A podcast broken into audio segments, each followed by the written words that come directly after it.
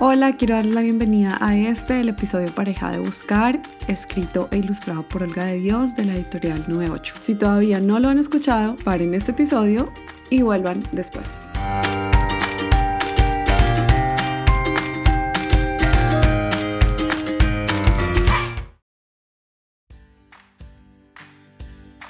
Bueno, como es de rutina, empecemos entonces con la primera pregunta que es ¿de qué se trata el libro y quiénes son sus creadores o creadoras? Esta es la historia de un ser que vive en un mundo increíble, pero que siempre está cabizbajo buscando cosas.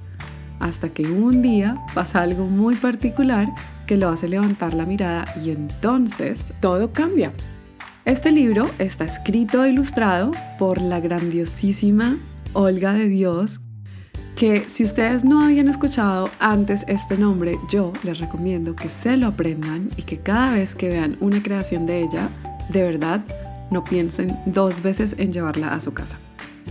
Pero, ¿quién es Olga de Dios? Bueno, Olga de Dios es una artista, ilustradora y autora de libros, nacida en España, y aquí les va un dato que me súper gustó al estar investigando sobre su vida y sobre su trayecto como escritora, autora, ilustradora.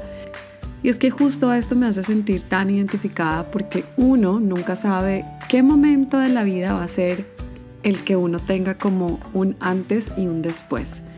Les cuento. En el 2013, Apila Ediciones, que es una editorial de la cual ya hemos hablado también aquí en el podcast, crea una cosa llamada el Premio Pila Primera Impresión. ¿De qué se trata este premio? Bueno, si tú eres un ilustrador o ilustradora pero nunca has publicado una obra tipo álbum ilustrado, si ganas este premio, Apila publica tu primer libro.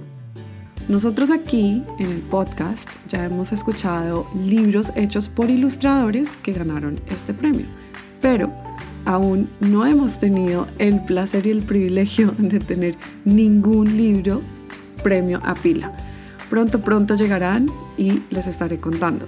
El caso es que Olga de Dios en el 2013 gana este premio y aquí es donde les digo que esto para ella fue un antes y un después, porque además de haber sido su primer álbum ilustrado para niños y niñas, este libro le abre una puerta a ella a la ilustración infantil y de aquí empezaron a salir más libros para un total de nueve libros por el momento, entre esos buscar libros enfocados a la infancia, con unas temáticas súper divertidas, pero también súper profundas, hacen pensar a los niños, a las niñas, tienen un montón de diversidad, de, valores, mejor dicho, súper chéveres. Yo de verdad auguro mucho que para este año podamos tener todas las creaciones de esta mujer porque cuando estaba leyendo su historia me súper inspiró. Y bueno, antes de terminar de hablar de ella, tengo que decirles que ella no solamente ha trabajado como ilustradora o creadora de álbumes infantiles, ella también ha trabajado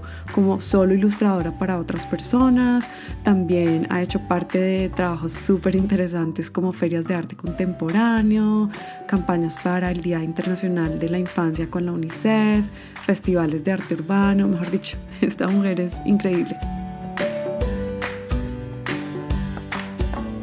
Por otro lado, hablemos de la editorial Nube 8, que es una editorial que amamos aquí en el podcast. Nosotros ya hemos hablado de esta editorial en la temporada pasada, pero como tenemos nuevas personas aquí en el podcast, entonces hagamos un repaso de quién es la editorial Nube 8. Empecemos que Nube 8 empezó en el 2012, tiene unos libros súper hermosos y su catálogo tiene como base fomentar el amor por la lectura en niños y niñas hablar de temas como igualdad, diversidad, las emociones, esas primeras experiencias que a veces son tan difíciles de explicarle a nuestros chiquitines, pero que traducidas a imágenes y a frases muy concretas o a historias muy concretas, se les hace fácil a ellos y a ellas entenderlas. Esta editorial también trabaja con grandes autores, entonces esa es 98 a grandes rasgos. Esta editorial también trabaja con grandes autores, pero también le da la oportunidad a nuevos talentos de mostrar sus ideas. Durante la trayectoria que ellos han tenido, han recibido varios reconocimientos, premios y bueno, como ya dije el año pasado, yo decidí traerles algunos de los libros de, de 98 porque de verdad es una editorial que saca libros que valen la pena tener en casa.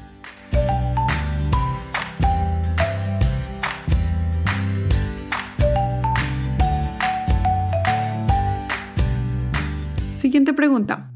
¿Cómo llegó este libro a mis manos? Este fue uno de los primeros libros que compré en Maleta Books, la tienda de literatura infantil en español, de la cual yo vivo día a día enamorada. Recuerdo que Alicia, su dueña, me mostró varios libros de Olga de Dios y por alguna razón este fue el que más me llamó la atención y lo llevé a mi casa.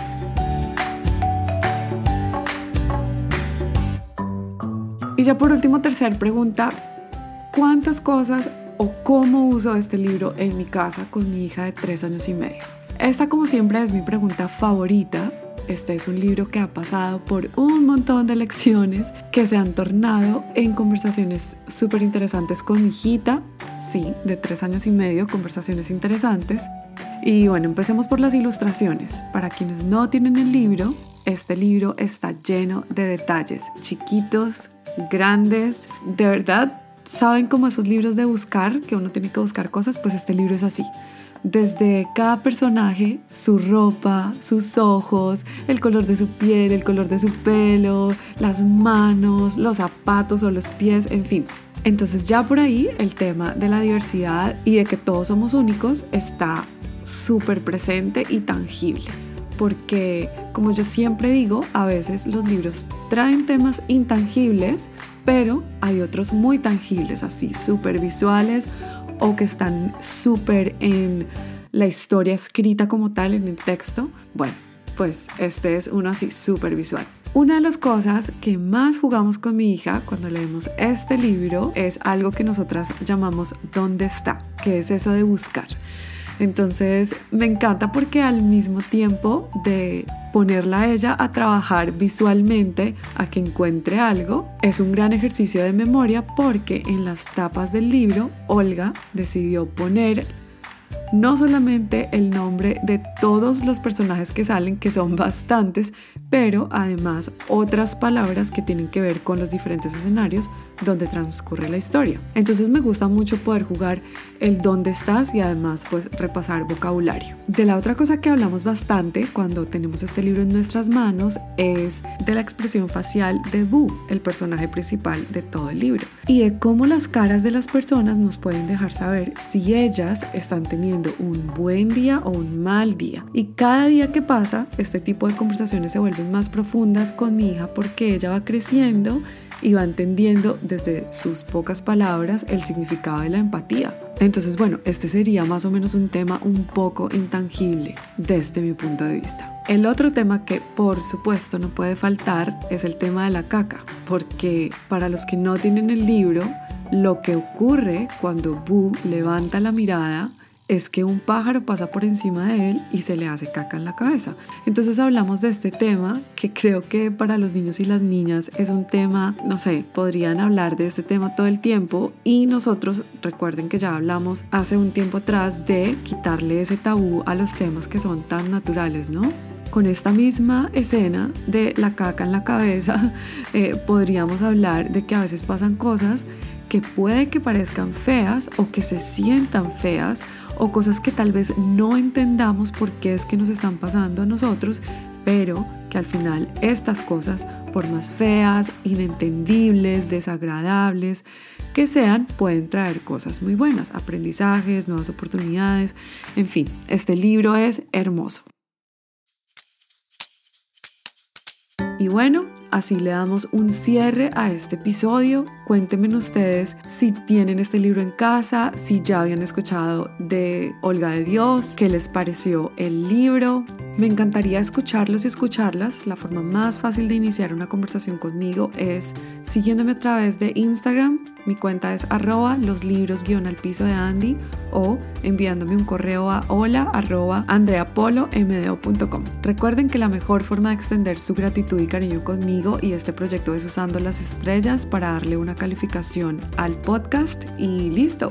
De nuevo, muchas gracias y nos vemos hasta un próximo libro.